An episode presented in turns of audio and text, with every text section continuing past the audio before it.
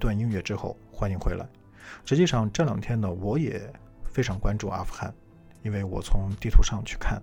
阿富汗呢其实是一个山地国家，巨大的新都库什山脉呢横贯东西。如果呃以地图为标准的话，大片的黄色，在我看来呢，可能预示着这个国家是个不毛之地。我甚至觉得，从一些美军所呃，泄露出来的照片呀，还有包括一些网上可以去找到的照片，阿富汗的荒凉程度，我感觉跟月球表面其实差不太多。但是呢，从上世纪的七十年代以来，阿富汗其实就一直处于战乱不断的一种情况啊，他还获得了很多的别称，什么呃，就像刚刚成功先生提到的帝国坟场，然后还有血腥之地等等等等。所以呢，在您看来，到底是一个什么样的一个原因，让这个看上去是非常不毛的一个地方，却一直多灾多难？因为这个阿富汗是一个搞地缘政治研究的人，就是把这个大陆啊，世界大陆部分啊，称之为世界岛。那么这个世界岛的中心，真正的中心就是它的心脏，是阿富汗。很多人呢在看待这个地图上啊，中国在右一侧，俄罗斯在左边这一侧，还有下边是印度了等等，啊，这个整个这一块的地图上的这一大片这个大陆地区，很多人以为按国家大小来衡量的，什么俄罗斯比较大，所以俄罗斯是中心；中国比较大，中国是中心，不是，都不是啊，真正的心脏中心是阿富汗，啊，这也就是世界各国都必须要争夺阿富汗的。啊，一个重要的原因。当然，这种理解呀，在任何一个国家都是属于小众啊，只有少部分、极少部分的人，真正的研究人员才明白这个阿富汗的这种重要性。我们呢是在做提出“一带一路”这个概念的时候呢，才定义了阿富汗的这种心脏地带、心脏的这个位置的啊，做出这样的定义。在“一带一路”这个提出新丝绸之路这个概念之前的话呢，我们还没有这个中国版的新丝绸之路之前，我们是没有对阿富汗做深入的研究的。当然，后来还有什么考察巴基斯坦的，我们整个对巴基斯坦扫描一遍，这些都是后来的这功课了啊，去做的这些事情。那中国的话呢，大多数人的话呢，比如说新闻界啦、什么游客啦，这些都都了解的非常的粗浅，最多知道点巴米扬大佛呀什么之类。就也就是这些东西，那其实你刚才呢就也犯了同样的错误啊！你对阿富汗肯定也是一无所知的啊！我不得不批评你两句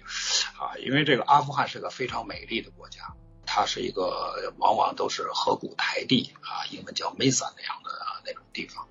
这些地方非常的漂亮啊，非常的美丽，也可以说是物产丰饶啊，比如说大量的这种宝石啊、青金石啊等等，那都是。从历史上就开采，到现在都还继续，还在开采啊！它的储量非常的丰富啊，还有铜矿、金矿啊，这个就别说了啊。一般出金矿、铜矿的地方，它的半生矿一定有稀土啊什么之类的这些东西。锂矿，这个锂矿的储量也非常的丰富啊。没有锂，我们怎么能有电动车呢？啊，怎么有锂电池呢？但是很多人看的是这些东西啊，但这些东西你也想拿到手。可不是上来轻而易举能拿到手的，啊，那都需要战争啊，啊，都需要权力的争夺呀，啊，这个竞争啊，那这些都是地缘政治，啊，换句话说，如果没有地缘政治战场上的胜利，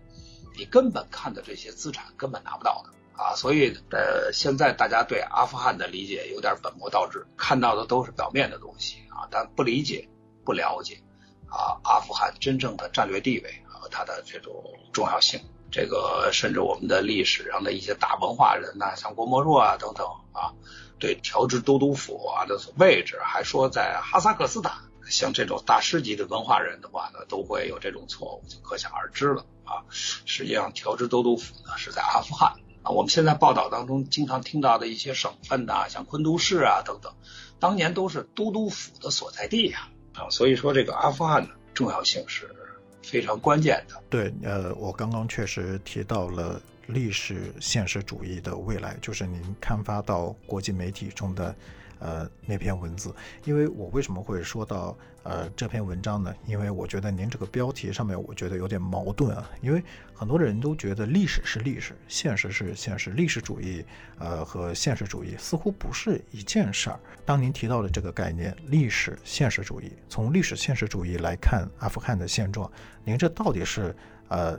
历史还是现实？这个你可能应该已经看读过发表在那个英国金融时报的那个这篇文章。这篇文章的话呢，实际上是非常啊非常重要、非常重要的啊，因为历史现实主义呢是个工具，是个研究工具。现实主义没什么问题，但现实主义呢走到了极端啊，就变成机会主义了啊，就是变成了这个完全单纯的啊地缘博弈。啊，这个地缘政治博弈呢，就像两个人下棋一样，啊，就是输赢，我这招管用就管用，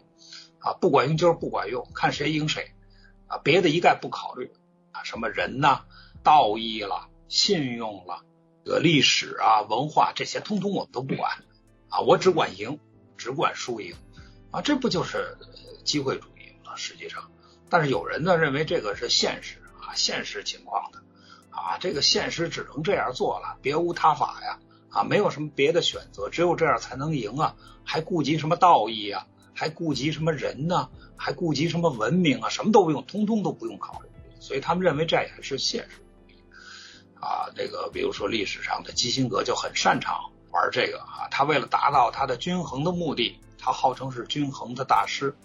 啊，那他就不择手段了啊。越南撤军就是基辛格搞的。那种悲惨的那种情景啊，几百万的难民啊流离失所啊，来到世界各地，包括中国的香港啊，都有难民营啊，而且规模非常的大，对吧？在历史上，中国也曾经接受过大量的越南难民呐，很多的这些史实，现在的年轻人是不知道的啊。但是难民的话是一个很大的危机啊啊，这个如果谈到阿富汗的影响，难民问题也是必须要注意的啊，它也是一个会有很大影响的。那么，这个现实主义的话呢，给这个世界造成了很多的这种问题。这个现在塔利班的话呢，我们可以看到，他有人说他是闪电战，这个十一天里面就席卷了整个阿富汗全国，就占领了这个喀布尔。大家就肯定是要责骂一些政治家了，尤其是美国政治家啊，像拜登这样的拜登总统这样的人物，那肯定是被大家指责啊。其实现状呢，现实的话呢，就拜登总统被大家指责的张口结舌啊，经常是这个那个这个那个的，哈哈，不停的在那儿来回的倒腾哈，很狼狈。他为什么会这样呢？其实很多讨论的时候已经说了这个问题，这就是民心所向嘛啊。用拜登自己的话来讲呢，就是说。阿富汗军队自己不愿意战斗，我们美国人再怎么努力也没用啊！啊，他可能说的是一句实话啊啊！但是下面的问题就是说，阿富汗军队为什么不愿意战斗啊？你花了这么多的钱啊！布朗大学有一个统计啊，在阿富汗，美国大概花了二点二六万亿，二点二六万亿美元的金钱，伤亡人数近万人，这么大的成本投入啊，最后得到的结果就是民心全部失去了。啊老百姓不愿意战斗，军队不愿意战斗，警察不愿意战斗，政府官员他找的政府官员都是高学历的精英人才，受过西方很好教育的这些人才都不愿意啊阻挡塔利班的进攻。为什么？所以这个民心是很重要的，民意是很重要的。当一个国家一个政府啊离开了民心和民意，就像中国外交部的啊发言人所讲的那样啊，他就。光靠强权是肯定是不行的。那么在这种情况之下的话呢，我们就不得不反思一个问题：那些只看输赢的现实主义是不对的，必须要考虑人的因素，要考虑民心之所向，要考虑民意之所向，啊，要考虑历史和文化的原因，对吧？那么无论是什么样的民心和民意，它都是一种文化因素存在的。作为一种文化因素存在，作为一种历史因素存在。啊，所以我在前面给它加了个约束条件，啊，就是历史现实主义，啊，这是未来的选项，啊，只有把历史现实主义，啊，作为一种工具、理论工具，啊，来代替这个基辛格式的这种所谓的现实主义，啊，才有希望，啊，否则这种错误就变成了一种循环，变成一种周期性的，啊，这种循环，啊，变成自我残杀、自我否定啊。这种自我否定这种周期性的轮回看得非常的清楚啊。像伊斯兰塔利班原来就是美国支持的，啊，大力支持的，大力支持的塔利班，结果又战胜了今天的美国自己，啊，这种荒谬的情况怎么出现的？这种轮回怎么出现的呢？对吧？就是这种当时太短视了，太急功近利了，啊，那么就是完全是从现实主义出发，只要他行，谁能打仗就行，啊，就像你刚才说，敌人的敌人就是朋友那种。这种非常原始的观点一样的道理啊，凡是这种这种近视眼，这个战略政策上的这种近视眼啊，一定会啊导致这种自我否定的这种局面的出现。但如果你放在历史的框架里面去考虑啊，把现实主义放到历史的框架里去考虑，变成历史现实主义的时候，那我们就会啊对这个啊民情民意啊这种历史性的文化性的这些因素。给予充分的客观的考虑，那么在这种情况下，现实主义的取舍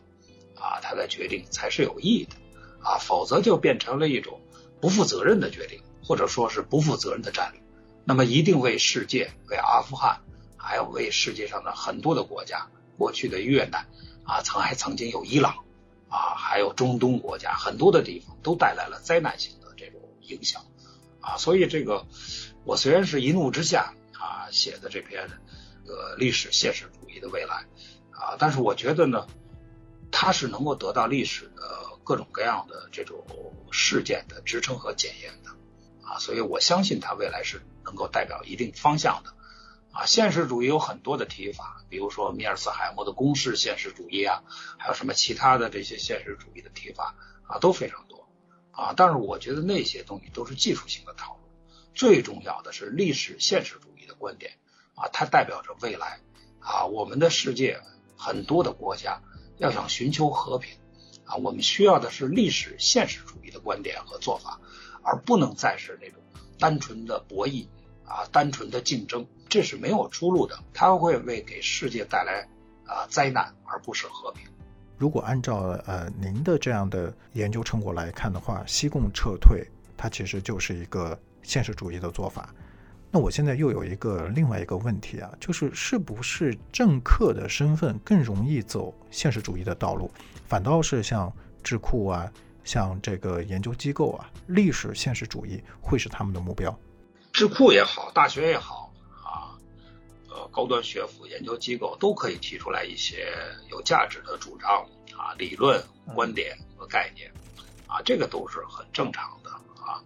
但是美国的。国家呢有一特点，它基本上是一个奉行的一种精英社会，尤其是这些在理论界啊啊，这个精英式的讨论比较多，强调的是理论的这种传承啊，基本有一个大的框架，框架里边再分小的框架，是这样的啊。这种精英式的这种培养体系啊，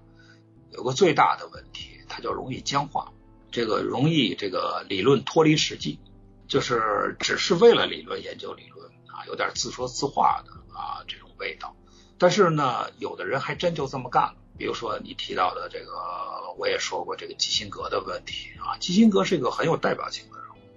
啊，他在这个世界各地采取了很多这种做法，都是在啊现实主义的这个框架里面操作的啊，视野都非常短啊，留下了很强烈的这种后遗症，留下了到处的后遗症。用俗话讲，就是就是一屁股屎。都是灾难性的这种影响，好像他是自作聪明啊，占了便宜似的。他实际上只解决了短期的问题，啊，长期来看留下了一大堆的问题，对美国也没有好处啊。所以这种方法的话呢，一定要摒弃啊，要从一个更长的周期，历史当然是个长周期的框架，对吧？从更长的这种周期里面去看待，也就是历史现实主义啊，才是我们解决问题的这个真正的路径。啊和出路，这个理论工具是非常重要的。也正是因为这个原因啊，那很多大的这种网站呢、报纸啊、西方媒体啊都非常关注这个历史现实主义个概念的提出啊，就是这个原因。实际上，在阿富汗战争开始之后的二十年的时间里面，我觉得塔利班从来没有远离过我们的视野。比如说被炸碎的巴米扬大佛，被削掉鼻子的艾莎，那个特别著名的。登在呃，《时代》杂志封面上的那个位女性，还有被砍掉头颅的樊金辉，他是一个北京人，是我们的同胞，其实都在提醒着我们，地缘政治博弈啊，有的时候可能真的只是政客们的游戏，而真正的呃与每个人息息相关的是社会以及文明和尊严。建立在历史上的现实主义，才有可能是尊重人性的现实主义。所以呢，我们的简报电台，包括成功先生，我相信您自己也会继续的来关注阿富汗的局势。我想未来只要有机会，我希望可以继续邀请您到我们的演播间，和我们分享您最新的观点。简报电台听过一次无限循环，我是主持人王兆熙，让我们下期再见。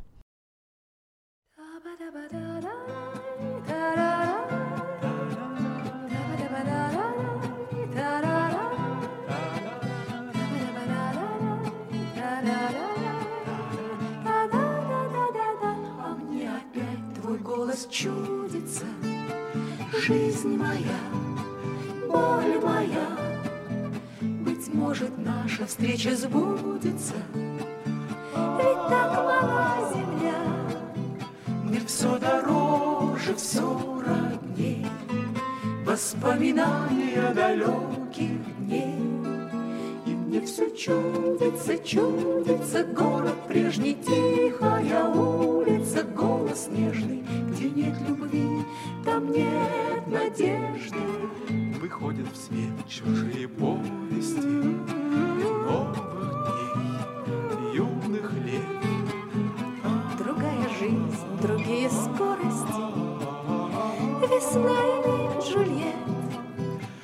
Мерцании праздничных огней Воспоминания еще острей.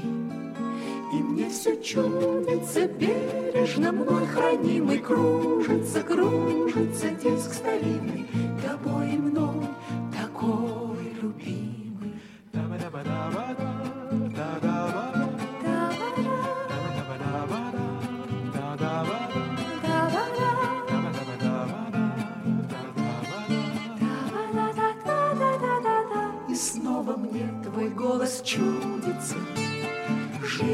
моя, боль моя,